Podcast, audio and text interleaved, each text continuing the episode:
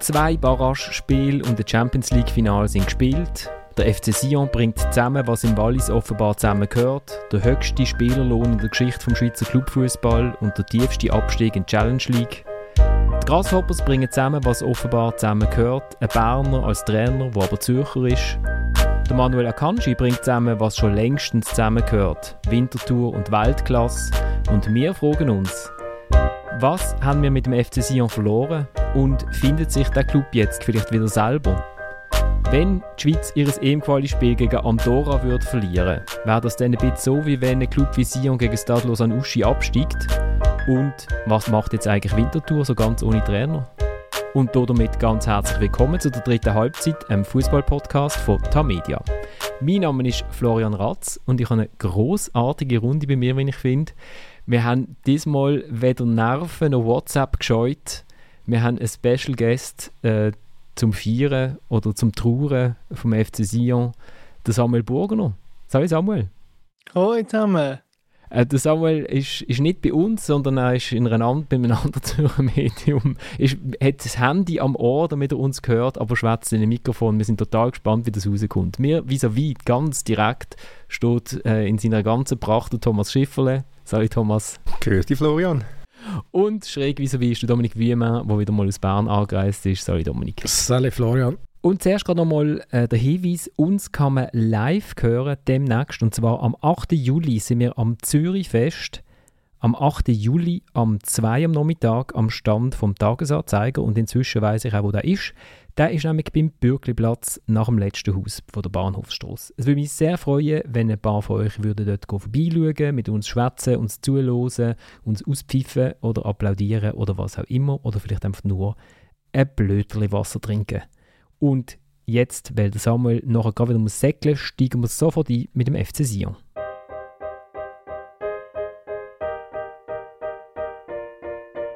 Je me suis, trompé. Aujourd'hui quand on, je prends un joueur pour marquer une vingtaine, 25 goals, euh, en tout cas 20, 25 goals dans le championnat qui me permettent de pouvoir faire le saut, de pouvoir aller jouer les, sûrement les premières places, aussi de ramener plus de, monde au stade aussi, de mettre un joueur de, classe mondiale qu'on sait que sur un geste, euh, il peut changer un match, on sait qu'il pouvait, comme il a pu le faire en Turquie l'année passée avec ses 5 ou 6 passements de jambes et après son coup du foulard, ses balles arrêtées, et malheureusement on n'a pas eu ça du tout chez nous. Der Barthélemy Constantin, der Sportchef vom FC Sion und Sohn vom Präsidenten und Besitzer vom FC Sion, wo erklärt, ja doch, er hat sich täuscht im Mario Balotelli. Er hat gedacht, er schießt 20 bis 25 Goal und bringt wahnsinnig viele Leute ins Stadion. Das, er sei doch in der Türkei auch so super gewesen. Und leider hat man das jetzt alles nicht gesehen im Wallis. Samuel, ich habe ja ein bisschen probiert, dich während dem Match noch so aufzumuntern, dass das jetzt dann schon kommt, aber dann ist eigentlich nur jemand gekommen, das war immer Stadlos Anuschi gewesen. Wie ist die Gefühlslage bei dir?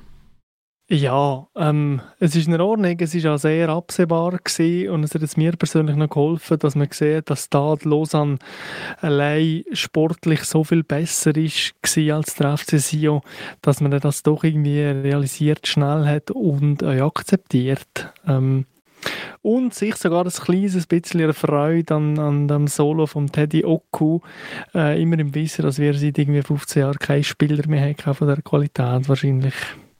Kein Spiel mehr von der Qualität von Teddy Oku. Okay, das, das ist hart. Äh, ich durfte einen Abgesang dichten auf der FC Sion und ich habe natürlich alle Medien gelesen, die vorher schon dazu geschrieben haben und ich gehe mit dem Walliser Boot überein, dass sich eigentlich das Datum vom, vom Niedergang vom FC Sion recht klar, dass man das festhalten kann. Das war dort, wo der Christian Constantin gefunden hat, er entlässt jetzt den Peter Zeidler, obwohl man Dritten ist und im Göppfinal. Äh, da muss ich widersprechen. Das wird ja ähm, mittlerweile wie so eben quasi das Datum äh, vom Niedergang. Aber das stimmt natürlich nicht. Es hat in den letzten Jahren so viele äh, einschneidende Momente gegeben, wo der Christian Constantin als Präsident anders hätte entscheiden Das ist damals auch bei der Entlassung von Maurizio Jacobacci, ähm, wo viele nicht mehr wissen, äh, sehr gut gelaufen, worauf das nur noch schlechter ist worden. Es hat sehr viel von, von so Kippmoment gegeben. Und der Peter Zeidler wird in der Dichtung oder der Erzählung, dem Narrativ von, dass er quasi den Untergang eingeleitet hat mit seinem Weggang, erzwungenermaßen, ähm, das finde ich, da wird der Zeitler überhöht und wird, man wird der Komplexität von dem ganzen Konstrukt Constantin und FC Sion also nicht gerecht. Also es steckt da schon noch ein bisschen mehr dahinter. Also würdest du sagen, 2003 hat eigentlich der Niedergang eingesetzt, wo der Constantin wieder Präsident geworden ist? Ja, also sorry, ähm, äh, wenn man jetzt seit 2003 mal zählt, wie viele Titel das der FC Sion gewonnen hat, ist man, wenn ich es richtig im Kopf habe, nach dem FCZ, nach Basel und nach IB Nummer 1 in der Schweiz und das als Randkanton. Also die, die Ära Constantin in der Super League äh, nach dem Aufstieg 2006 ähm, als permanenten Niedergang zu betrachten, finde ich jetzt falsch. Das ist natürlich die permanente Aufrühr gewesen, das permanente Tohu Bohu, aber der permanente Niedergang ist es sicher nicht gewesen. Nein, das ist jetzt ein bisschen sehr überspitzt formuliert gewesen. Ich glaube, man, man, man hätte ja problemlos in dieser Saison den Niedergang noch können aufhalten wenn man nicht derartige Fehlentscheidungen getroffen hätte, wie das der Constantin gemacht hat. Also du redest jetzt vom Banio Baratelli? Ja, unter anderem. Und, und äh, ich glaube, der grosse, also ein entscheidender Fehler war, dass er ihm den Tramezzani äh, entlassen hat nach dem 7-2 daheim gegen, gegen St. Gallen im letzten Match vor der Winterpause. Äh, weil der Tramezzani ist auf die Idee gekommen, jetzt schon in die Ferien. Und das hat dem Constantin nicht gepasst. Gehabt. Also rührt er ihn raus. Und, und ich glaube, äh, dort hätte, er, ähm, hätte, man, hätte man können ja die Levita lesen und können sagen, los, Tramezzani, so geht es nicht. Man weiß ja, du weißt ja das auch, er ist ähm, sehr schnell beleidigt, wenn er bei jemandem den Eindruck hat, er fühlt das Arbeitsethos nicht, wie er das hat und vorlebt. Aber äh, wenn, er dort, äh, wenn er dort die Ruhe bewahrt hätte, glaube ich, wäre Sion nicht abgestiegen. Ja, das würde ich sogar unterschreiben. Ähm, ich würde jetzt doch sagen, dass es schlussendlich wirklich eine Rolle spielt. Also es ist ja wie auch immer eine Wahrscheinlichkeitsrechnung. Es hat außer IB und Basel, wenn ich richtig bin, in den letzten Jahren alle Clubs, unsere grossen Ballungszentren, alle grösseren Clubs, hat es einmal mit dem Abstieg. Der FC Sion hat seit 2006 immer in der Super League gespielt. Jetzt sind sie halt einmal runter mit einer Mannschaft, die sportlich schlicht nicht taugt hat, weil sie massiv zu langsam ist, weil sie zu alt ist, weil es keine Hierarchie hat in der Mannschaft. Also der, der Abstieg, so viel, dass man da jetzt drin interpretiert und es macht auch Spass, da drin zu interpretieren in einem ganzen Konstrukt, aber der ist natürlich rational sehr begründbar. Also es ist überhaupt nicht überraschend, dass die aber sind. Man hat jetzt zwar nur ein Pünktchen gebraucht ähm, gegen Winterthur und äh, man ist dann manchmal halt dann noch näher dran, als das scheint. Ähm, aber eigentlich ist der Abstieg nichts anderes als verdient. Gut, für dich ist es ja schon überraschend, Samuel. Du hast ja schließlich auf Rang 2 getippt, oder? Ja, ja, aber auch, also, was interessiert mich mein Geschwätz von vor zehn Monaten? Also das ist ja... Das Erstaunliche am Samuel ist eigentlich nur die, die, die äh, Emotionslosigkeit, die er da am Tag legt. Das äh, hätte ich jetzt nicht erwartet. Ich hätte jetzt gedacht, du würdest ein bisschen Tränen ausbrechen und so nichts. Ja, also es ist jetzt auch schon ein bisschen Zeit vergangen, das muss man sagen. Und nochmal, also wenn es jetzt irgendwie in der letzten Minute äh, der absolut abrupte Niedergang war in die Challenge League, dann wäre das anders gewesen. Aber wir einfach sportlich gegen, Achtung, Stade Lausanne in zwei Spielen nicht den Hauch einer Chance gehabt. Ähm, und das führt einem so ein bisschen die Realität vor Augen. Und ich finde, schlussendlich ist der Abstieg nicht so dramatisch wieder jetzt zum Teil gemacht wird, eben nochmal mit Verweis auf alle anderen Clubs, die schon sind abgestiegen. Die grosse Frage und das wirklich Schlimme jetzt ist, dass niemand weiß, was mit dem Club passiert und das ist etwas, was mich schon sehr stark beschäftigt. Also es ist völlig offen, was da jetzt läuft. Eben, du, hast, du hast gesagt, ja, IB, FCZ, Basel, die sind alle mal abgegangen, GC und sind wieder zurückgekommen. Es gibt natürlich auch noch ein anderes Beispiel, wo mehr in der Westschweiz liegt, und das ist Xamax, wo halt Vision auch nicht äh, einen ausländischen Milliardenkonzern dahinter hat oder äh, keine Rolex-Stiftung, sondern halt ein Privatmann. Und Xamax beweist, ja, man muss nicht unbedingt wieder zurückkommen, nur weil man äh, einen grossen Namen hat. Ja, absolut. Und eben, also, äh, es ist ja wirklich erstaunlich. Er mit dem Samstag nach dem Hinspiel äh, im Tourbillon mit dem Christian Constantin reden ähm, und das hat etwas wahnsinnig Wider Widersprüchliches. Also einerseits sagt er, ja, es ist mir eigentlich scheißegal, mache ein Jahr Nazi B, im Sommer 24 ist eh fertig, kostet mir weniger Geld. Und andererseits äh, erzählt er drei Millisekunden später von dem Protest und äh, von der Klage, die er jetzt gegen die Liga will einreichen will, äh, das Dossier von Iverdo ungenügend war und so weiter. Also äh, ich glaube, er ist sich selber überhaupt nicht im Klaren. Und ähm, er lässt ja noch so ein bisschen eine Hintertür offen und sagt, ja, wenn die Stadt endlich Unterstützung bietet für das Stadion und Infrastruktur und so weiter, dann wäre ich allenfalls bereit, weiterzumachen.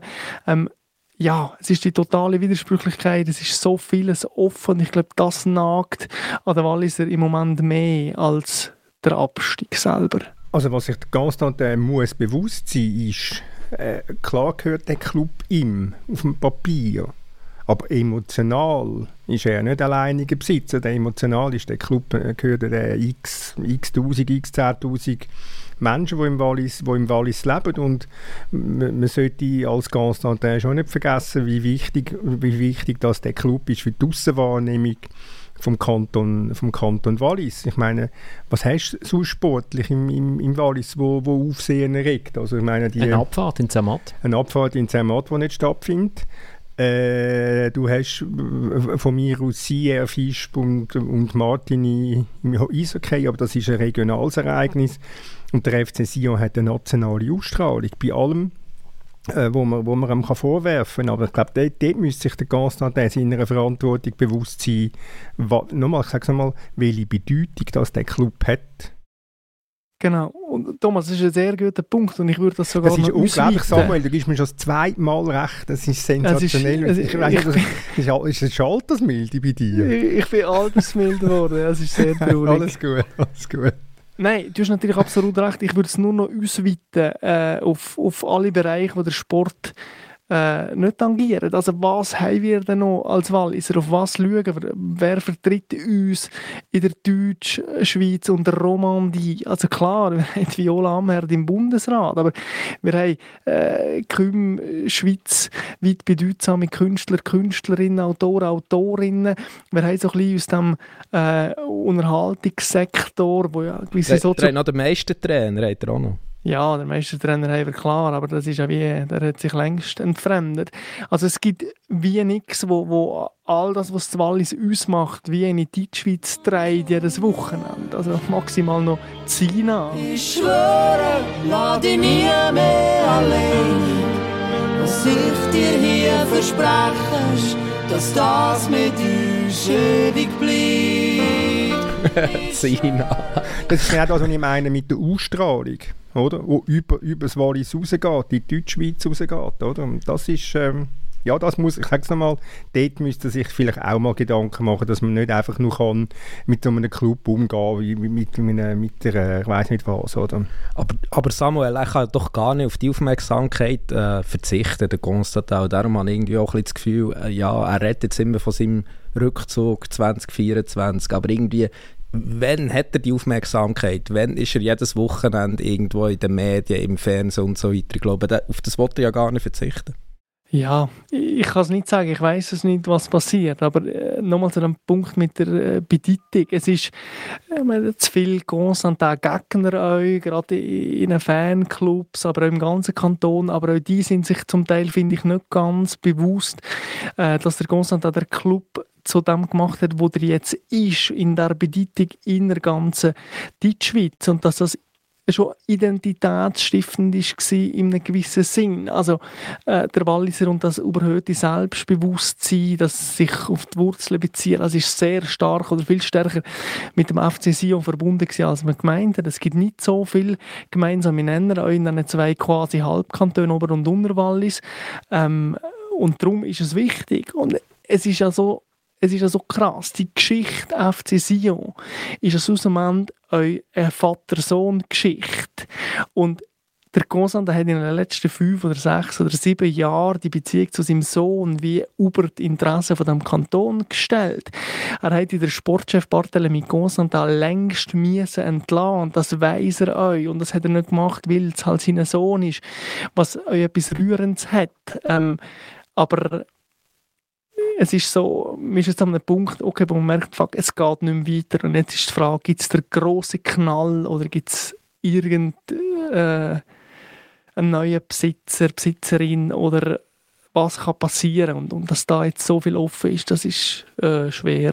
Aber hast du nicht das Gefühl, du hast die Bedeutung von Barthélemy überhöhen mit dieser Aussage?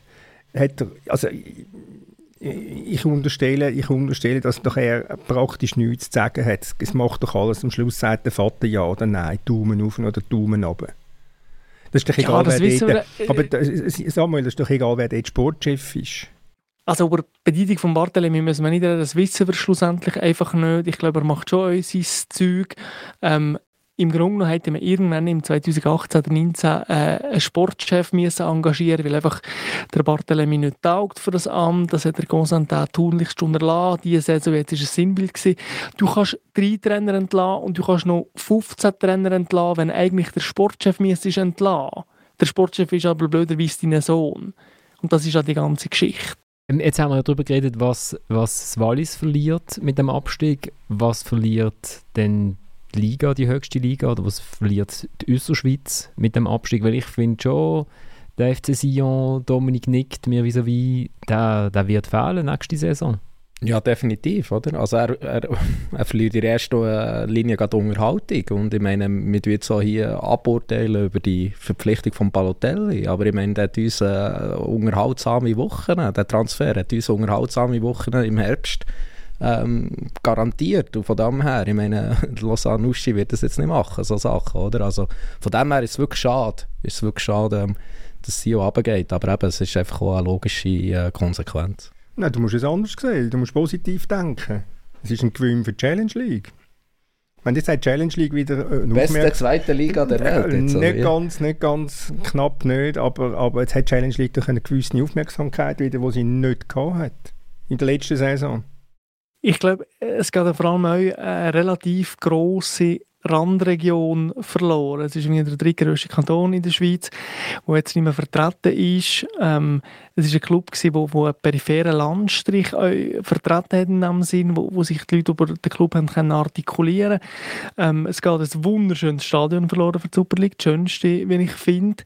Ähm, die Aussicht ist schon, wieder die Aussicht ist schon. interessante Spieler, die da äh, sind gekommen, natürlich die ganze Geschichte drumherum und so weiter. Ähm, ja, die Super League verliert sicher ein bisschen an äh, Vielfalt und Hokuspokus und Absurdität und schlussendlich ist das schon sehr schade. Schönste Stadion weiß ich jetzt gar nicht. Das ist sicher schön gelegen, oder? Also das Stadion, du findest das Stadion selber schön? Stadion selber ist sicher nicht schön. Ähm, es ist jetzt eine relativ exklusive An Ansicht vom, vom Samuel. äh, nein, die Aussicht ist wirklich super. Ich meine, wenn, wenn der Match ein Seich ist, kannst du Bergen wenigstens ein bisschen anschauen. Das hat Marcelo Diaz ja mal gemacht. Genau. Von, von Murat Yakin.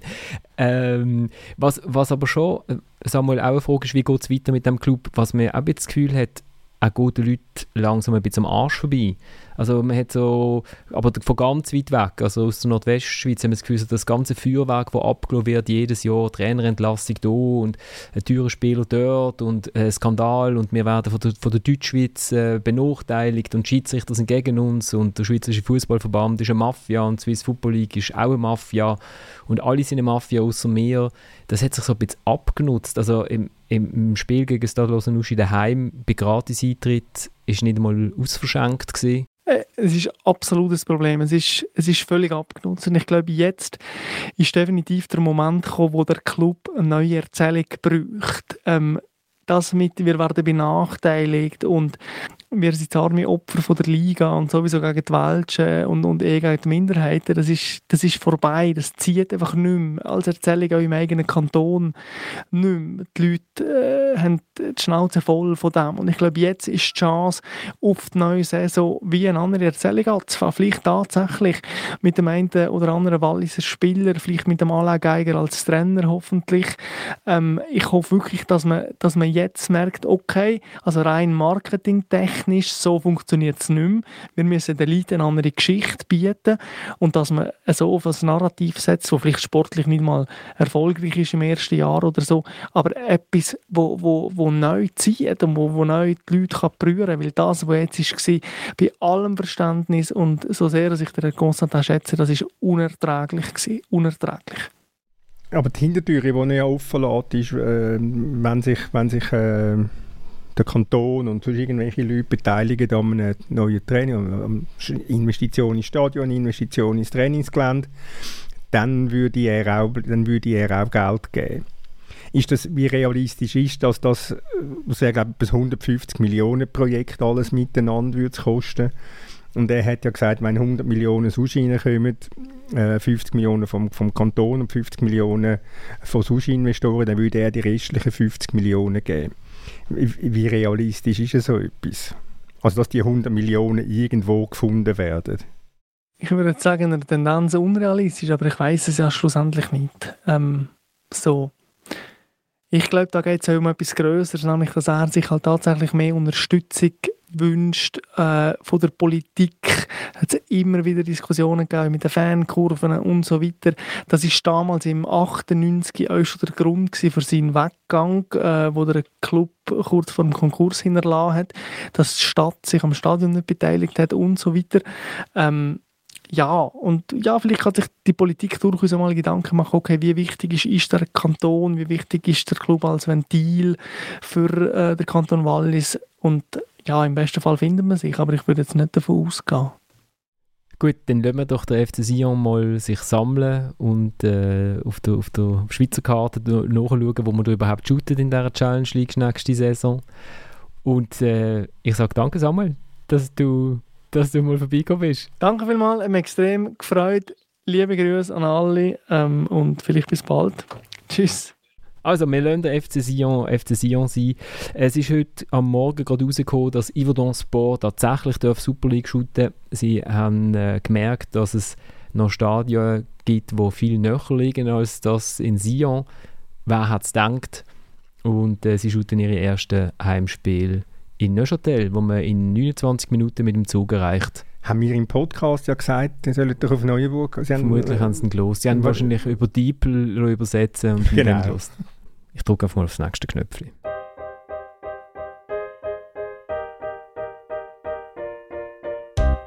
Ich habe es letzte, letzte mit, meiner, mit meiner Frau, mit meinen Kollegen besprochen, nach jedem Titel, den wir gewonnen haben. Man hat sich gefreut, aber man gewusst, es ist noch nicht fertig. Und jetzt haben wir das letzte Spiel hinter uns. Wir haben drei Titel können gewinnen. Das erste Mal Champions League für Man City. Es ist es ist unglaublich. Ähm, wir, sind, wir sind alle überglücklich. Das war der Manuel Akanji nach dem äh, Sieg im Finale der Champions League. Ich habe das genommen, um zu beweisen, dass nicht nur wir am Mikrofonprobleme haben, sondern Kollegen von Blue auch. Äh, ja, von Wiesendangen äh, zur Champions League. Thomas, ein Weg, der sich immer schon abzeichnet hat. Der war früher, früher bestimmt. Gewesen. Nein, es ist natürlich schon sensationelle Karrieren und äh, ich habe ja auch äh, zu denen gehört, die ein bisschen gestaunet hat, wo der Pep Guardiola die Idee hatte, Manuel Akanji zu holen, so am letzten Tag vom, vom Transferfenster. Ähm, und wie der, sich, wie der sich dort durchgesetzt hat, mit welcher Selbstverständlichkeit, ist also schon erstaunlich. Klar, man weiß bei ihm, das sagt er ja selber, äh, ich habe Selbstvertrauen, also Selbstzweifel mm, sind bei ihm an einem kleinen Ort. Aber es ist, noch, sag mal, es ist wirklich erstaunlich gewesen, wie, wie der sich dort festbissen hat und, und, und, einfach gespielt und gespielt und gespielt hat. Und wenn ich es jetzt richtig im Kopf habe, hat er 48 Matches gemacht und die meisten davon über 90 Minuten. Und ob er jetzt in der Innenverteidigung gespielt hat oder Rechtsverteidiger oder Linksverteidiger, er hat einfach gespielt und hat seinen, ich sage jetzt also salopp, seinen Stiefel oben gespielt und, und ich meine, wenn ein Trainer von dieser Güte, wie, wie der Guardiola äh, dich spielen lässt und spielen lässt, dann, dann muss einfach irgendetwas, muss einfach richtig gut sein. Und das ist, das ist er definitiv. Also er ist jetzt wirklich, äh, ja, er ist jetzt ein absoluter Top angekommen. Dominik, du hast noch äh, mit blutendem Herz stehst du in schwarzen, wir haben es vorher gar nicht beschrieben, in schwarzen, schwarzen Tour verloren. Dabei habe ich heute ein weißes T-Shirt an. ja, ja, also ich meine, und wenn man es so ein bisschen, eben, der, Thomas hat jetzt gesagt, er gehöre zur absoluten Klasse, wenn man sich so ein bisschen überlegt, welche Schweizer Champions League haben gewonnen und welche Rolle dass sie dabei hatten. Vielleicht geht das alles so ein bisschen unter, weil der Akanji ein Verteidiger ist, oder? Und die Offensivleute, Mittelfeldspieler, die ziehen natürlich mehr Aufmerksamkeit auf sich, aber ich meine, es ist auch mit die beste Saison, die Schweizer Fußball überhaupt mal hat absolviert. Also ich glaube so, äh, mir ist der Ivan Rakitic in, in Sinn gekommen, oder, der mit Barcelona äh, das Champions League Final gewinnt äh, wo dort in dem Finalspiel auch plötzlich auch äh, eine viel größere Rolle eingenommen hat, als man es eigentlich gedacht hat, aber ja, natürlich, wenn der Rakitic als Schweizer anschaut, Gott, äh, offenbar, er schaut sich selber als Schweizer an. Zu Recht, er ist ja, Absolut zu Recht, er hat ja den Schweizer Pass. Ja, und der andere ist halt, äh, ist halt der Stefan Chapuisat im 77, 97 mit, mit Dortmund, wo er ja ein absoluter Leistungsträger war. Also das ist schon das, ist schon das Niveau, wo man sehen und, und äh, Lichtstein war Rechtsverteidiger, gewesen, Final verloren. Und die anderen, die mal dabei waren mit, bei einem Sieg, ist Sherdan Shakiri und Giris Forza bei Bayern München, haben ja keine Rolle gespielt im Final. Also ist äh, Akanji, ja, wahrscheinlich hat, es gibt nicht viele Schweizer, ich sage jetzt mal so, die bessere Saison haben je als jetzt der Akanji. Ja, der Rakitic, Chapuisat, ja, und dann ist es etwa. Es ist, äh, wir haben ja eine Geschichte geschrieben, äh, ein Porträt probiert äh, von ihm zu schreiben und äh, es, ist so, es ist so lustig, dass äh, mehrere Leute so gesagt haben zu ihm, ja, dann ist er gekommen und dann hat er sein Zeug gemacht. Also der Jürgen Seeberger zum Beispiel, wo, wo, wo er zum ersten Mal Stammspieler war in der Challenge League und dann auch gerade wieder weitergegangen ist nach Basel, hat er gesagt, ja, ich, ich habe schon gesehen, der hat etwas, aber dass es jetzt gerade so weit auflenkt, vielleicht nicht unbedingt, aber wenn, ich habe ihn eingesetzt und dann hat er sein Zeug gemacht. Und ähm, in, in Dortmund habe ich mit einem Journalist von Sport 1 geredet und der hat gesagt, ja, Fanliebling ist jetzt vielleicht nicht unbedingt gesehen, also man hätte ihn auch nicht gehasst, weil der hat einfach, der ist auf dem Platz gestanden und dann hat er sein Zeug gemacht. Das, äh, also dass äh, wir haben, ich weiß nicht, so, ich glaube, das herausragendste Spiel, das ich von ihm im Kopf habe, ist wahrscheinlich der verlorene Viertelfinal gegen Spanien, weil dort aber halt alle Verteidiger mal so im Fokus inne sind, dass man irgendwie jede Grätsche und jeden Block den Ball und jeden abgefangenen äh, Pass irgendwie äh, sich irgendwie eingeprägt hat. Ja, aber du kannst auch sagen, eine gewisse Nüchternheit im Spiel ist auch eine Qualität. Also er, er ist, nicht, er ist, er ist vielleicht jetzt nicht der absolute Spektakelverteidiger, das willst du damit sagen? Nein, ich, äh, ich habe überhaupt nicht. Also, es hat überhaupt nicht mit der Qualität vom Spiel, also vom Spiel zu, sondern so, dass äh, ich weiß es auch nicht, warum das immer so beschrieben wird. Also er ist ja nicht der Verteidiger, der dann plötzlich irgendwie zu einem Rush ansetzt, wie, wie andere, wie Linksverteidiger, sage jetzt mal so der Alfonso Davis bei Bayern München, der kommt mir jetzt spontan in den Sinn. Das ist er ja nicht, oder? Er, er macht einfach auf gut Deutsch seine Bütze und die macht er super. Ganz einfach. Ja, er ist ein perfekter Verteidiger für einen Guardiola, oder? Aber er ist vielseitig einsetzbar. Man kann links, rechts, in der Mitte, äh, drei oder vier Ketten geht eigentlich alles. Ähm, er ist, äh, hat eine gute Spielintelligenz. Er ist trotzdem noch relativ schnell. Also City tut ja relativ hoch verteidigen immer. Also er bringt halt auch einfach relativ viel mit, was der Guardiola von einem Verteidiger verlangt. Und ich glaube, das ist ja bei euch auch gestanden, da ist mir ja schon aufgefallen, wo City gegen Dortmund gespielt oder? Und dann haben sie irgendwie noch einen Verteidiger gebraucht am Ende von Transferfenster. Dann haben sie sich ihn erinnert, ein bisschen überspitzt formuliert. Und ich glaube auch die erste Phase war extrem wichtig für ihn. Also, ja, ich meine, der hat ohne Training fast, hat er gespielt, hat geliefert und ich glaube schon dort hat er dann sogar äh, ja, so ein bisschen den Stempel gesetzt und von da an hat ihm eigentlich der Guardiola extrem vertraut und hat eigentlich von dann auch nur noch auf ihn gebaut. Ja, man hat auch die Körperlichkeit, die Physis, die dem Guardiola jetzt erstaunlicherweise plötzlich mal noch wichtig geworden ist. Ich meine, ich mag mich erinnern, wir, wir sind... Ähm, David Wiederkehr und ich, wir sind mal zu Leicester an einem Match gewesen. Da war Guardiola neu Trainer in England. Das war im, Dezember 2016 gewesen. und sie haben dort äh, 4-2 verloren. Ähm, Manchester City. Gut, Leicester war dort der Meister. Gewesen. Ähm, es war ein unglaublich guter Match. Gewesen. Nachher ist dann, hat dann der Guardiola hinten erzählt, äh, ja, man ist dann gefragt worden, Zweikampf und so. Zweikampf interessieren mich nicht sagt er an der Pressekonferenz. Zweikämpfe interessieren mich nicht. Und das ist natürlich dann in England relativ gut angekommen auf dem Land der Zweikämpfe.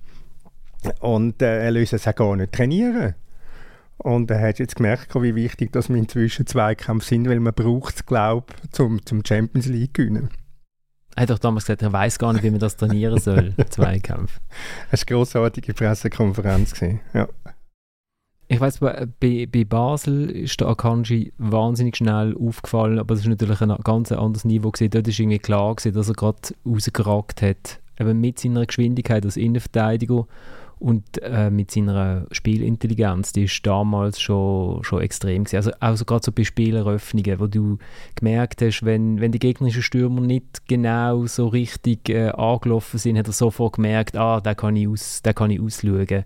Oder, ah ja, der, der macht immer nur so eine Pseudo-Pressing. Ich weiß nur, um, ich habe mal mit ihm und äh, seiner einen Schwester, Sarah, länger geschwätzt dort vor dem äh, Göpp-Auftritt in Winterthur mit dem FCB. Und der, ich weiß nicht mehr, gegen wen sie geshootet haben, aber auf jeden Fall ist wirklich ein auffälliger Match gewesen, wo der Stürmer so ein Alibi-Pressing-Stürmer der gegen ihn geshootet hat und hat ihn jedes Mal lo, lo auslaufen oder hat ihn aufgezogen. Der Stürmer hat sich bisschen abgedreht und ist an ihm vorbeigelaufen und schon die erste Pressinglinie kaputt gewesen. Und er hat gesagt, ja, ja, das weiß man halt, dass der nur das macht. Also er hat schon, er hat schon damals schon das so ein bisschen das äh, Mindgame und das bisschen Spielen mit, äh, was, was weiß ich über den Gegner und so hat er dort schon drauf gehabt. Ja, es hat jetzt, der, der Georg Heitz hat dann erzählt, wie sie, wie sie auf ihn aufmerksam geworden sind in Basel, dass sie einen Anruf bekommen, ein Telefon bekommen haben vom Berater von, von Makanji und wir schauen doch den mal an.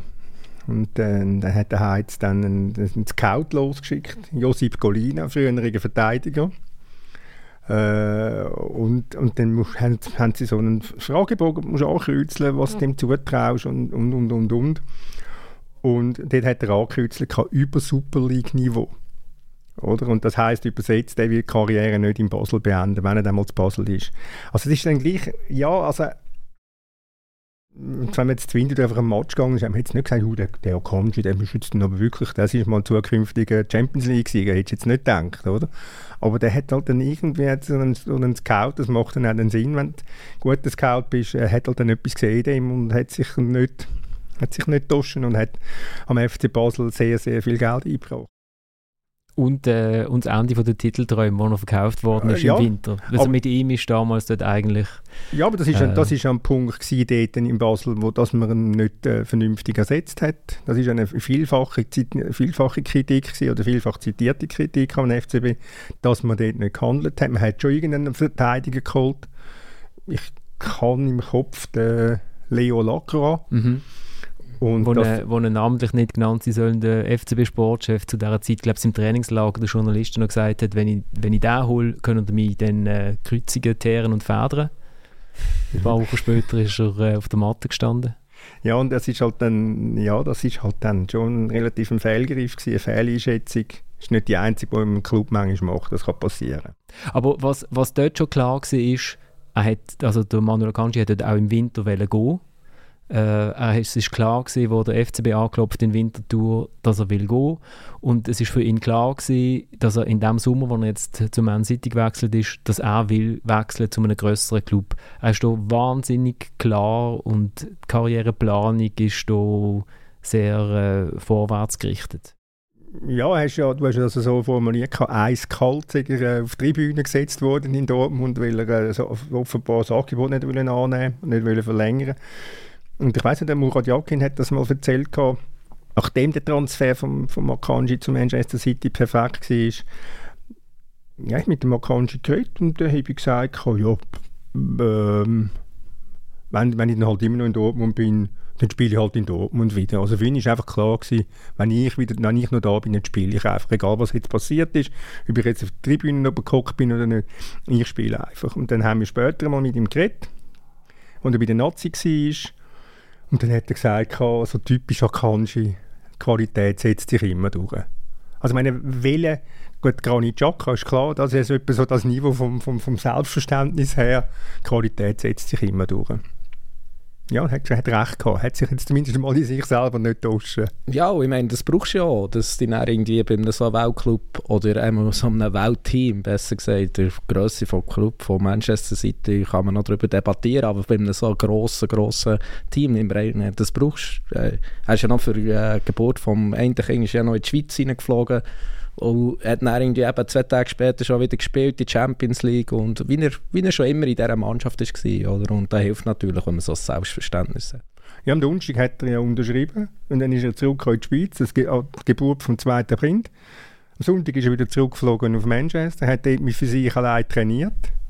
Und am Montag sind sie auf Sevilla geflogen und dann haben sie dort das Abschlusstraining, kann ich mich jetzt mal an, und am Dienstag hat er gespielt und von dort weg ist er, äh, ja, wenn er immer da gewesen wäre. Der Guardian hat da etwas geschrieben und vielleicht ist das einfach überkandidels Journalistendenken, aber ich habe den Gedanken trotzdem noch lässig gefunden, äh, mit seinen mathematischen Fähigkeiten, wo, wo die Familie sagt, wo er von seinem äh, Vater geerbt hat, wo auch ein Zahlenmensch ist, mit seinem, mit seinem Kopf rechnen, sie gerne natürlich prädestiniert für einen Pep Guardiola Fußball, wo man immer das Gefühl hat, wo Geometrie wahnsinnig wichtig ist.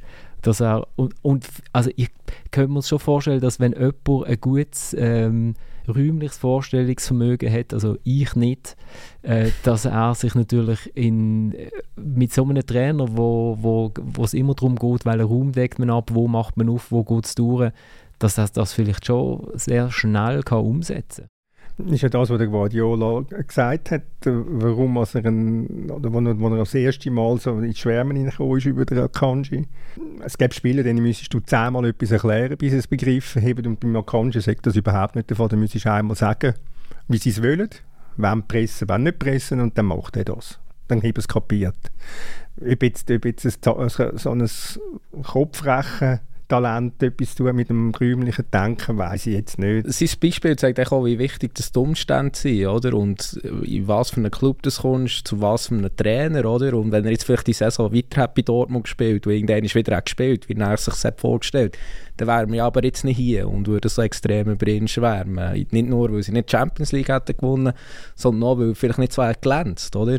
Und logischerweise kann man jetzt sagen, es ist einfach bei City, äh, ja, die beste Mannschaft der Welt, so viel muss man eh nicht verteidigen, meistens ist ja der Ball eh in einer Platzhälfte und, und, und. Aber er bringt eben ganz viel mit, dass er eben die Aufgabe als Verteidiger in diesem System kann erfüllen kann. Aber es zeigt doch auch, ich meine, er ist dann, glaube ich, für 24 Millionen von Basel nach Dortmund. Was ja eine extrem hohe Summe ist. Erstens mal für überhaupt für einen Spieler, der aus der Superliga ins Ausland wechselt, aber dann auch noch für einen Verteidiger. Also es zeigt ja schon mal, wie hoch das er bewertet worden ist. Und für das muss man ja sagen, es ist eigentlich seine Zeit in Dortmund eher durchzogen verlaufen. Also man hat immer wieder auch so ein bisschen genörgelt, ja, gerade in Dortmund, ja, guter Ball, aber Gegenball, so viel auf ihn ist nicht verlassen. Er hat auch in grossen Spielen hat er auch ähm, Fehler gehabt, die einem sind geblieben, oder? Und das zeigt ja eigentlich auch, also für ihn ist das jetzt so einfach der perfekte äh, Schritt gewesen und er ist eigentlich jetzt sogar perfekt für den Club, also kann man eigentlich nur gratulieren. Und eigentlich könnte er jetzt aufhören. Ja, genau. ja, viel besser kann es nicht mehr werden. Hat, hat nicht so gewirkt. Und Nein, ich glaube auch nicht. Für, für die Schweizer Nationalmannschaft wäre es vielleicht, vielleicht fast besser, wenn er noch ein bisschen shooten oder? Gut, ähm, jetzt gegen Andorra würde ich mal behaupten, sollte man es auch ohne Akanji das ist wieder die, Das ist die Überheblichkeit, die nachher, die nachher wieder äh, bestraft wird. Was hat der Gökhan Inler gemacht für den Blick? Heute essen wir die Luxemburger, ist das gesehen, oder? Genau, der ist der Nationaltrainer, der damalige. Ist relativ schnell auf den Palmen oben gewesen und äh, also ja, Fuchsteufelswild, ich meine, viel naiver geht es ja nicht mehr, als das, was der Indler dort gemacht hat. Wenn man in dem Fall gerade man hat eigentlich noch schnell GC-Trainer, dann kommen wir machen schnell Schweizer Dings und am Schluss Nationalteam. Äh, also der GC hat den Trainer, also es ist, eigentlich, ist auch sehr hierarchisch jetzt. ja, Vom Mangel Sion, dann gehen wir runter zu Manchester Nein, City. Winterthur, Winterthur ist eigentlich der Knotenpunkt. Und dann geht es wieder rauf. Der, der, der Manuel Akanji äh, vom Stimmt. FC Winterthur oh, im Champions League-Final, oh. der Bruno Berner von Winterthur auf dem GC-Campus. Ja, es ist schon etwas. Ist das Trotz, trotzdem, dass der Thomas minutenlang in diesem Podcast Druck gemacht hat und Alain Geiger verlangt hat als GC-Trainer, äh, haben sie es haben äh, nicht gemacht, sondern haben den GC-Bub Bruno Berner geholt. Und mir gefällt es so schön, wenn man auf Wikipedia liest, Bruno Berner, heißt der erste Satz, der lautet, der Abwehrspieler Bruno Berner, ein gelernter Bankkaufmann, begann seine Fußballprofikarriere 1997 beim Grasshopper Club Zürich. Ich weiß nicht, bei wie vielen äh, professionellen Fußballtrainer im ersten Satz drin ein Einschub ist, ein gelernter Bankkaufmann. Vielleicht hat der Berner den, den Eintrag selber geschrieben, ich weiß es nicht. Manuel Kanji hat ja auch noch das KV gemacht, bei Vinti. Genau. Damit haben wir, also das ist super, 360-Grad-Kreis dreht. ähm, ja, also keine Überraschung, Thomas, und doch irgendwie. Wie meinst du, wie überraschend? Ja, eben, weil wir ja alle gesagt haben, und das ist ja, glaube ich, bei GC-Fans nicht nur gut angekommen, dass wir uns alle GC nicht würden antun ähm, und der Bruno Berner sieht es jetzt aber ganz, ganz anders. Da müssen wir ja wahrscheinlich auch irgendwie etwas versprochen worden sein oder zugesagt worden sein und er muss das Gefühl haben, er schafft in einer anderen in einem anderen Umfeld als der Giorgio Contini. Es ist sicher für ihn ein, ein Karriereschritt. Sonst machst du es, sonst machst du es nicht, sonst tust du GC nicht an. Es ist, es ist also ähnlich, es ist vergleichbar mit dem, was das Jahr vorher war, Alex Frey und Basel. Gut, dort war es natürlich noch emotionaler. Gewesen. Wenn du kommst aus dieser Ecke, Florian, du weißt, wie, viel, wie, wie, wie der FCB Bedeutung hat für, für einen Basler. Wie jetzt ein Alex Frey, ein, ein Basler ist oder Marco Streller oder so, wie die mit dir verbunden sind mit dem Verein und der Frey weiss, sagt ja das auch, es war Sehnsucht, gewesen, darum bin ich gegangen. Beim, beim Bruno Berner ist es wahrscheinlich ist nicht sicher weniger emotional. Aber es ist klar, er ist ein GCler, er ist in Gladburg aufgewachsen, GC war für ihn näher. Gewesen, oder, das war sein Club gewesen, als kleiner Bub schon, nicht der FCZ. Und ja, ich meine, du hat, die, die, Trainer sind, oder im Fußball sind halt Spieler so, sie haben immer Angst, uh, wenn ihr jetzt nicht gegangen, dann kommt die Chance nie mehr.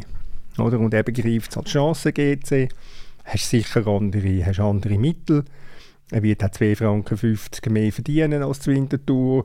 Und musst sehen, natürlich, die Winterthur hat da mit dem direkten Ligaerhalt das Maximum erreicht. Also ich kann mir nicht vorstellen, dass Winterthur nächste Saison schon in der Conference League, um die Conference League Platz mitspielen. Also äh, ähm, ja, aus seiner Sicht macht das, macht das sicher Sinn. Eben, wir, sind, wir, sind, wir stecken nicht in seiner Haut, wir sind nicht, wir sind nicht GC. Ähm, wir sehen es vielleicht ein bisschen, ein bisschen anders mit dem Außenblick. Und du hast es ja angetönt, du, du weißt ja dann gleich nicht, was ihm, was ihm versprochen worden ist. Allerdings ist es auch so, dass, das ist noch genau der letzte Gedanke, ähm, dass, dass nicht sehr streng müssen haushalten in Zukunft. Zumindest ist das einmal die Idee, dass man in der nächsten Saison äh, das Defizit sollte halbieren äh, Also das ähm, ja, knapp 10 Millionen ist Defizit noch akzeptiert worden von den chinesischen Besitzern, nachdem sie in der letzten Saison offenbar schon auf 16 Millionen war. 22, 23, also nochmal höher als 21, 22, was nachweislich 14 Millionen war. Also groß mit dem Geld man dann kann er auch er jetzt nicht äh, äh, oder ich kann nicht erwarten, dass man groß mit Geld umrührt bei GC und, und wahnsinnig viele teure Spieler holt. Dominik, aber für GC ist der Trainerentscheid absolut vernünftig und nachvollziehbar. Absolut, ja. Und ähm, wir haben ja davon geredet, oder? es wäre ja gut, jemand, wo sich die Leute auch wieder damit identifizieren können. Im besten Fall eben gerade noch ein Zürcher, einer, der noch ausgewiesen einer, der mit einer GC-Vergangenheit, ein GC-Fan, GC-Bub und so weiter. Ähm, ja, ich bin einfach auch gespannt. Ich meine, wir, wir haben ja hier an dieser Stelle ab und zu ein bisschen die Nase gerümpft. Äh, OKD, oder? So ein bisschen, äh, Contini finde ich einen sehr soliden Trainer, oder? Aber da haben wir auch immer gesagt, ja, müsste nicht noch ein bisschen mehr drinnen liegen, oder? Also, was den Fußball betrifft, auch gerade mit dieser Mannschaft, die er hatte und so weiter. Und ja, ich meine, Bruno Berner steht für mich jetzt nicht unbedingt da für einen extremen Aufbruch, oder? Also bis jetzt ist in seiner Karriere ist er immer eigentlich bei Kriens ist er aufgestiegen und hat dann den Club äh, drei oder vier Jahre lang in die Challenge League gehalten, aber es ist immer eigentlich darum gegangen, einfach nicht abzusteigen, oder? Und bei Winterthur war es eigentlich der genau gleiche Fall. Gewesen. Man ist als völlig Aussitter in die Super League gekommen. Man hat eigentlich können, die Leute haben sich nicht darüber aufgeregt, wenn man immer im Schnitt knappes Goal pro Match hat geschossen Ist gleich. Hauptsache, wir sind oben, juhu, wir haben Spass, IBE Basel spielt bei uns auf der Schütze und so weiter. Von dem her bin ich schon gespannt, weil ich meine, das ist ja dann trotz allem nicht der Anspruch von GC. Und irgendwann schlägt es da nicht, dass da GC-Bub an Seitenlinie steht. Du kannst es vielleicht auch anders sehen, ähm, wenn du die Platzierungen von, von GC anschaust in den letzten Jahren, seit 2016, 8., 9., 10., zwei Jahre Challenge League und jetzt 8. und 7. Also die Chance, dass man sich kann steigern kann, ist ja, ist, ja, ist vorhanden. Mal, sie ist vorhanden. Das ist nicht von der Hand zu weisen. Wobei das Jahr hat ja ganz, hat ja ganz wenig gefehlt und man war ja, ja aber es hat, es hat auch ganz, zwischen ihnen ganz wenig gefehlt und man wäre noch ein bisschen mit dahinter oder? Ja. Ja, ich, ich kann es jetzt, glaube schon begreifen, dass du vielleicht mal, wenn du das Gefühl hast, du bekommst schon mal eine Mannschaft oder einen Club, wo jetzt eben nicht nur gegen etwas shootet, sondern vielleicht sogar mal für etwas, dass du das machen willst ist, ist nachvollziehbar. Bis jetzt haben sie echt nicht bewiesen, dass sie für etwas shooten wollen. Also, dass sie nicht für etwas, sondern immer gegen Abstieg. Und ich meine, Mannschaftsplanung. Ja, es ist jetzt trotzdem Mitte Juni. Wie viele Spieler haben sie aktuell unter Vertrag? 16? 16, ja. Das lange dafür äh, für ja. 11 plus 5 Ersatzspieler. Ja, also eben, und der eine oder andere Spieler, der jetzt noch da war, wird er vielleicht nicht mehr da sein. Und es sind noch zum Teil relativ gute Spieler, oder? Also, ich meine, aktuell, äh, das wird nicht einfach. Nein, das wird nicht, das wird nicht einfach. Also, ich meine, was ist noch offen? Das ist Moreira, der Goalie und der Busic. Wobei Moreira, was mein Wissen stand, ist, dass man den nicht mehr will und dass der auch irgendwie im Gespräch ist bei, Mainz oder äh, Stuttgart in Deutschland. Äh, beim Busic, ja, da weiß ich, ich es jetzt wirklich nicht, aber ich begreife dort sowieso nicht ganz, ähm, warum muss man nicht, äh, warum muss man dort so zuwartet. Äh, ich meine, wenn es noch einen Spieler gibt, wo, wofür GC steht, dann ist es er. Also müssen wir doch mit dem, muss, müssen wir doch mit dem unbedingt, äh, unbedingt verlängern und wir müssen das Vertrauen schenken und auch ein bisschen so auf, auf so einen Spieler setzen, wo ja wo eine gewisse Qualität hat, wo äh, wo auch etwas mal Kreatives kann äh, bewirken oder? Mit den Spielen hast du eigentlich nicht so wahnsinnig viel bei, bei GC. Und der Bruno Berner hat ja bewiesen mit dem Di Giusto, dass er so ein bisschen Wuselspieler mit Wuselfaktor durchaus kann in, sein, in sein Spiel einbauen und das dann auch noch recht nett aussieht, ja. zumindest phasenweise. Also er, sollte noch, er, was, was, er soll noch dort können mitreden was mit dem Pusic äh, passiert. Was, was eigentlich noch Sinn machen Nächsten Montag, Dominik, gell, gehst du auf Niederhasli. vielleicht, vielleicht, ja. Und schau mal, schau mal, ob der Peter noch dort ist. Es zieht dann einfach hin, du merkst es. Ja, in der grossen Fußballwelt. Fußballwelt ja, ja, das absolut. Ist, das ist einfach so. Was ist denn jetzt mit Winterthur? Winterthur macht jede Saison ein bisschen mehr, als man eigentlich von ihnen erwartet. Und nach jeder Saison sagt der Trainer, super, besser geht es gar nicht mehr, ich gehe jetzt wieder weiter wer, kommt jetzt dort? Ich habe mir eine Liste gemacht mit etwa sieben, wenn wir schnell schauen, denken wir so, ah ja, was, der ist ja auch noch arbeitslos und da gibt es ja auch noch. Äh, wer ist jetzt dort auf der Liste? Ich nehme an, du willst wieder den Alain Geiger unter, unterjubeln, irgendeinem Deutsch-Schweizer Club. also ich habe zumindest einmal ähm, meinem Vertrauten beim FC Winterthur einmal ans Herz gelegt, man könnte sich doch einmal mit dem befassen. Wäre sicher nicht die schlechteste Wahl, würde ich behaupten ähm, ja, über, über dann ins Profil hineinpasst, wo man, wo man halt dann gleich wieder einen, einen, einen jüngeren Trainer nehmen, der halt der FC Winterthur als Chance begreift. Gibt es ja auch, gibt's ja auch auf dem, auf dem Markt. Dominik, eben, du triffst diese Woche einen, der eigentlich müsste auf der Liste sein, der Marc Schneider. Absolut, ja. Ich meine, er war immer ein bisschen auf der Liste. Gewesen. Äh, ja, seine letzten zwei Stationen im Ausland waren jetzt nicht unbedingt Glück. Gewesen. Aber ähm, ja, ich halte ihn für einen, für einen fähigen Trainer. Ich meine, beim FC Thun äh, jahrelang relativ äh, viel rausgeholt, auch aus, aus verhältnismäßig wenig. Äh, der FC Thun war im Cup-Final, hat europäisch gespielt und so weiter. Also das wäre sicher eine coole Wahl. Ich meine, er war immerhin beim FCZ, gewesen, kennt so, so ein bisschen die Region und ähm, ja, eben. Also ich glaube, es würde gut passen. Sonst was habe ich mir aufgeschrieben? Patrick Rahmen, der jetzt leider halt, also in Anführungszeichen leider halt bei der U21 eine Endrunde bestreitet. Das wäre ein ernsthafter Kandidat. Wir haben, ich habe einen Do im Studio, das kommt dann irgendwann mal während der Sommerpause, bevor die U21-Game losgeht, machen wir noch so eine Sondersendung. Patrick Rahmen äh, hat es jetzt dort nicht genau so gesagt, aber mir ist gesagt wurde, dass er jetzt die tägliche Arbeit auf dem Platz schon ein bisschen vermisst als, als Nachwuchsnationaltrainer. Offenbar, offenbar. Und, und er war schon mal zwischendurch im Gespräch. Gewesen. Ich habe vorbehalten, bevor man dann den, den Alex Frey geholt hat. Es ähm, beim Patrick Ramsch normalerweise unter dreimal im Gespräch sein, wird er eigentlich nicht Cheftrainer noch mehr. ja, gut. Aber jetzt wäre es erst das zweite Mal. muss er noch einmal warten. ja, also, er hätte, also aus meiner Sicht würde er sehr gut äh, die Team passen. Ähm, man kann sich selber überlegen, klar, an dem Tag, wo das Training anfängt, fährt auch die U21 EM an. Aber vielleicht kannst du ja 10 Tage oder 12 Tage überbrücken mit einem Assistenztrainer, wenn du wirklich jetzt überzeugt wärst vom Rahmen, dass das jetzt die absolut beste Wahl ist. Saisonvorbereitungen sind so völlig überbewertet. Wer braucht das schon?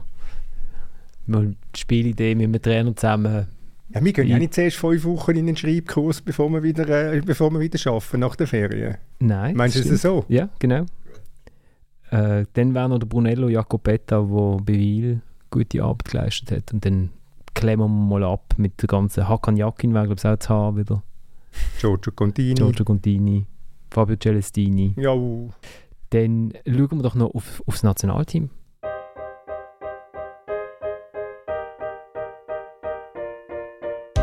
Ähm, ich, kann, ich, kann, ich kann Ihnen da wirklich noch keine, keine Antwort geben. Ich, ich habe noch zwei Jahre Vertrag beim FC Bayern München. Und, ähm, wie gesagt, ich bin jetzt aus einer sehr, sehr intensiven Phase rausgekommen. Ähm, bin jetzt in der Nationalmannschaft, freue mich sehr auf die zwei Spiele. Und, und dann auf die erholsamen Ferien. Und natürlich werde ich mir meine Gedanken machen für die Zukunft und ich werde natürlich auch Gespräche führen. Absolut. Aber ähm, ich bin unter Vertrag beim FC Bayern München und ähm, ja, das ist auch eine gute Sache. Also das ist der Jan Sommer der zu seiner Zukunft genau nichts sagt, außer dass er, dass Zukunft stattfinden wird. Was in seiner näheren Zukunft stattfinden wird, wo viele Leute gar nicht so irgendwie, glaube auf dem Schirm haben, sind noch zwei Spiele von der Nationalmannschaft. Auswärts am Freitag in Andorra und am Montag in Luzern gegen Rumänien. Und es geht um die Europameisterschaft Qualifikation in Deutschland. Deutschland shootet auch im Moment noch irgendwelche Testspiele, die glaube ich auch niemand braucht. Die sind ja eh schon dabei. Aber sie haben keine Mannschaft, die Deutschen. Aber das ist nicht unser Problem. Jetzt willst du also Andorra anheizen. genau, jetzt will ich bitte Andorra anheizen. Ich habe mal, hab mal geschaut, wann ist das letzte Mal gewesen, dass die Schweiz ich habe jetzt alle Endrundenspiele rausgenommen, weil ich finde, wenn man an einer Endrunde ist, dann hat man sich zumindest qualifiziert, ist ein bisschen auf Augenhöhe. In einem, in einem Qualifikationsspiel so einem Match gegen, gegen Teams auf, weiß nicht, Niveau Rumänien und also Andorra ist ja eh ganz schwierig, um dort äh, irgendwie das Niveau genau zu bestimmen, verloren. Und irgendwie 2014 haben wir mal in Slowenien verloren, wobei das ist gar nicht so eine schlechte Mannschaft gewesen. Und nachher muss man ganz weit zurückgehen und dann kommt man eben zu dem 1 zu 2 gegen Luxemburg daheim. Es hat, noch, es hat zwischen ihnen noch eins gehabt, äh, das war Montenegro. Gewesen. 0-1 in Podgorica, äh, wo der ähm, wie hat der geheißen, der Star von der Montenegrinen. Wo er sich die Hose, wo er sich die Hose mit dem Unterhose Jovetic. Jovetic, oder? Nein, nicht Jovetic, mit irgendeinem Vorbehalt mit, ah, der, äh, mit V. Ja, von äh, Vucinic. Also schwätzen dir mal weiter. Wo hat er die Hosen auf den Kopf gestülpt? Ja, ja, genau. bei Juve er ist schon gesehen, bei Lambiras, Roma, ja. Genau. Ähm, relativ ein guter Kick. Und, und dort, äh, das Hauptmatch hat sie im Endeffekt Qualifikation für die EM 2012 gekostet.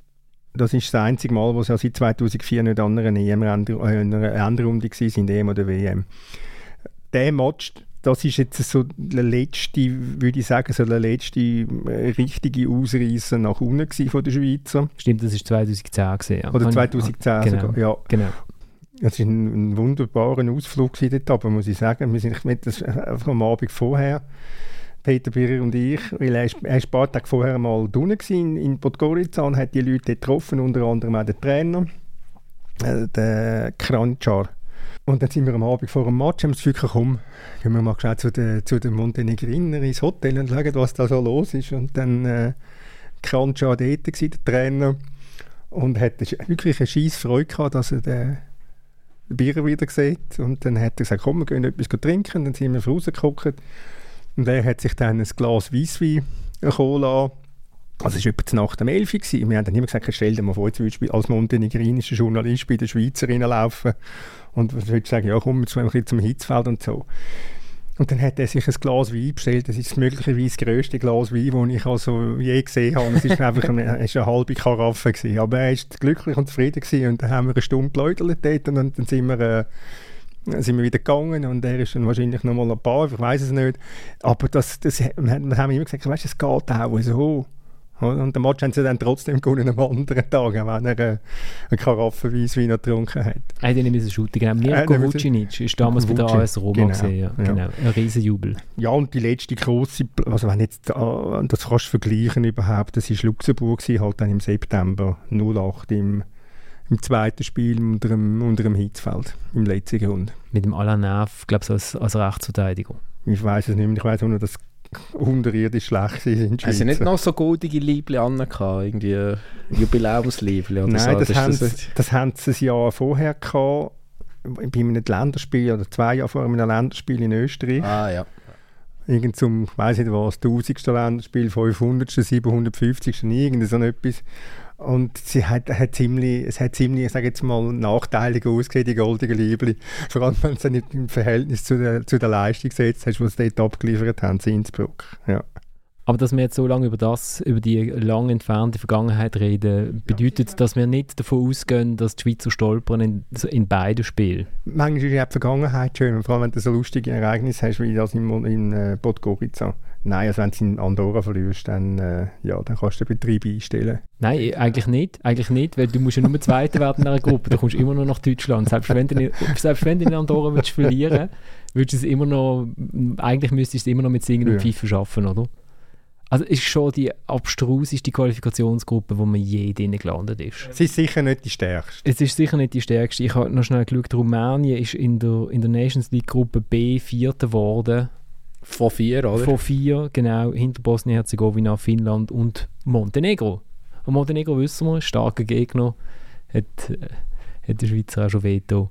Gut, aber jetzt sind sie immerhin die Rumänen mit zwei Spielen sechs Punkten gestartet mhm. in die Quali. Genau, sie haben gewonnen 2-0 in Andorra und daheim 2-2 gegen Weißrussland, wo wir wissen, ein starker Gegner. Ja, und vergessen wir nicht, vergessen wir nicht, es gibt auch keine Kleine mehr im Weltfußball und überhaupt im Fußball. Wir sind so überheblich, das ist großartig. Ich glaube, sie Schweiz verlieren hat, zweimal. Die Schweiz, die Schweiz hat ja schon mal dort gespielt, Andorra noch unter dem Petkovic und sie haben mit Ach und Krach haben sie dann ein 2-1 angebracht. Also sie haben ja 2-0 geführt und dann kurz vor Schluss noch das Goal bekommen.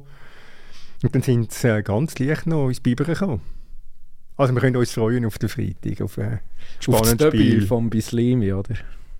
Bist du jetzt zufrieden mit dieser Aussage? Wir können uns freuen auf den Freitag, auf ein spannendes Spiel. Genau. Genau, ich, ich finde, es findet äh, ohne mehr statt, das Spiel. Das freut mich. Ich bin dann am Montag gegen Rumänien im Stadion. Und ein bisschen, ich, ein bisschen hoffe ich schon, dass sie so weiter shooten, wie sie gegen Weißrussland angefangen haben und wie sie gegen Israel geshootet haben. Das hat nämlich richtig Spaß gemacht, habe ich gefunden. Ja, Weißrussland ist ja nicht unbedingt äh, sehr ernst zu nehmen. Gewesen. Ja, also, sie, haben, sie haben sie halt einfach gut an die Wand gespielt. Sie haben es einfach auseinandergenommen, wie sich das gehört. Ja, und, und gegen. Ähm, gegen Israel war ein, ein recht erfrischender Auftritt. Gewesen. Dann haben wir ja gefragt letzte Woche, wen ihr würdet ins Team von der Saison wählen und äh, es haben ich finde, viel mitgemacht, aber vielleicht ist das äh, meine Selbstüberschätzung. Äh, es, hat gleich viel, es haben gleich viele Leute mitgemacht wie beim Spiel äh, Stadlos an Uschi gegen Thun äh, im Stadion gesehen sind und viel mehr als bis Stadlos an Uschi gegen Xamax und doppelt so viel wie bis Stadlos an Uschi gegen Vaduz, nämlich 680. Und jetzt weiß ich nicht, ob wir wahnsinnig autoritär überkommen. Also wenn ich den Thomas anschaue, dann weiß ich es, aber der Dominik dunkt mir eigentlich ich bin halt auch Kanji von dieser Runde genau, wahrscheinlich. Genau, oder, oder ob wir so wahnsinnig toll ausgewählt haben. Auf jeden Fall die haben das gleiche Team gewählt wie wir mit einem Unterschied. der Marco Burch der vom FC Luzern, der fliegt aus der Innenverteidigung. Der Bravo. Dominik, der, Bravo. Dominik, Dominik nickt zustimmend. Und für ihn kommt der Andi Bellmar vom FCB rein. Und sonst shootet er mit Marvin Hitz vom FCB im Goal. Äh, Blum, Cesiger, Bellmar ist die Verteidigung. Dann Yashari und Rieder, äh, die, die beiden Sechser. Dann Stevanovic, Amduni und Steffen im offensiven Mittelfeld und im Sturm Samé und Iten. Jetzt hast du Ja. jetzt hast du drei Basler drin.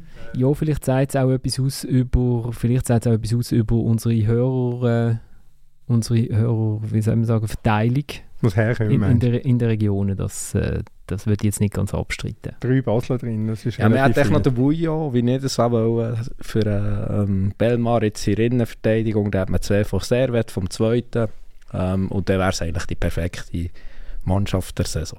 Du willst aber für deine fünf Kollegen, die du hast. Wenn du die, deine fünf Kollegen, die du hast, hättest du müssen ihn, äh, Ja. äh, animieren zum Mitmachen bei dieser Abstimmung. Dann hättest du es vielleicht können. Wenn man die Team genommen hat, dann wäre es das perfekte Team gewesen. Du bist schon Nein, ich habe ja das ich bin Goal, muss man noch sagen. Also. Aber mit dem Hitz kann ich leben. Sehr konziliant. Ich, der Vujo hat es also nicht weit führen geschafft. Aber wie viel, hast, du das, hast du das mal ausgerechnet, wie viele Spiele das vorgeschlagen worden sind, also nominiert worden sind? Ja, das kann ich dir sagen. Äh, das sind also es sind 64, 63 verschiedene Verteidiger, es sind 80 verschiedene Mittelfeldspieler und es sind 44 verschiedene Stürmer vorgewählt, äh, Vorgeschlagen vorgeschlagen worden. von dir? Ja. Nein, nein, nicht vorgeschlagen, sind gewählt worden. 44 Stürmer. Ja, Ehrlich? Ich meine, du nimmst jetzt einfach die ganze Liste nochmal. Ja, ich weiß nicht, ob vielleicht ob einer keine bekommen hat. Also Also gib uns mal ein paar kuriose... Ivan Santini, 43 Stimmen. Ja, gut. nein, Quatsch, Ivan Santini, eine Stimme. Entschuldigung, sorry, eine Stimme. Das muss der Ganepa gewesen sein. Ähm, genau, der, also es haben ein paar Einstimmen bekommen, Abu Bakr, Besio und so, Köbels zwei Stimmen, Momo drei Stimmen und so. Äh, Gaven hat drei Stimmen bekommen, das sind alle die aus Graubünden, die uns zuhören. Aus Vella. Wo, wo sich das letzte Mal wieder gemeldet haben und gesagt haben, Gaven ist nicht der einzige aus Graubünden, sondern äh, aber der einzige, der in der Schweiz shootet, habe ich damals gemeint. gehabt. Also es ist alles ziemlich klar gewesen. Der Marvin hat 33% der Stimmen geholt, äh, der, der Fabian Rieder ist, äh, ist, hat am meisten Stimmen bekommen. Insgesamt 370 Stimmen hat er, hat er bekommen. Ja, äh, danke vielmals fürs Mitmachen. Es, äh, es ist wirklich recht cool. Und jetzt machen wir Sommerpause. Machen wir Sommerpause, obwohl die Nationalmannschaft am Montag shootet gegen Rumänien. Ich glaube, wir lassen sie sein, oder? Wir machen am Dienstag keinen Podcast. Gut, also wenn sie gegen Andorra verlieren... Wenn sie gegen, genau, so. Wenn sie gegen Andorra verlieren und gegen Rumänien nur unentschieden spielen, dann kommen wir am Dienstag nochmal. Und sonst machen wir eine Sommerpause. Und irgendwann dazwischen kommt aber noch der Patrick Rahmen in einer Spezialsendung. Und am 8. Juli sind wir live am Zürichfest, am Stand vom Tagesanzeiger. Und ich habe mir vorher sagen, wo der Stand überhaupt ist. Äh, ich kaufe mir dann einen Stadtplan, beziehungsweise das muss ich gar nicht, den habe ich nämlich geschenkt bekommen, als ich beim Tagesanzeiger unterschrieben habe, haben mir meine Kollegen zum Abschied den Stadtplan geschenkt. Und jetzt finde ich aber nicht mehr, es ist doch da. Beim Bürgliplatz, nach dem letzten Haus bei der Bahnhofstrasse. Also bevor du ins Wasser reingehst einfach. Genau, wenn du nasse Schuhe hast, dann nochmal eins zurück. Und äh, ich nehme an, die haben euch auch eingeschrieben, oder, zum an der Bar zu arbeiten. Jawohl, also ich schon, ich weiß nicht, wenn ich genau. Ich, ich habe gesagt, am Samstag, fa- falls ich noch jemanden an der Bar brauche, bin ich dann auch dort an der Bar. Also ich wäre ja eigentlich an einer Hochzeit. Du. Ah, stimmt, du bist an einer Hochzeit. Ja, genau. Du unterbrichst eigentlich, aber es ist Genau. nicht im Dominik seine Hochzeit, so viel wir Genau. Gut, also bla bla bla. Äh, danke vielmals fürs Zuhören. Es war eine coole Saison mit euch und wir, irgendwann kommen wir wieder zurück, spätestens vor dem Start von der neuen Saison mit dem, mit dem Live-Podcast. Wir steigen aus mit ähm, ja fast mit dem Man City Song. Wo wie heißt Thomas? Du weißt das sicher? Blue Moon. Blue Moon, genau. Musst du mir noch eine Schräg tun. Ciao zusammen.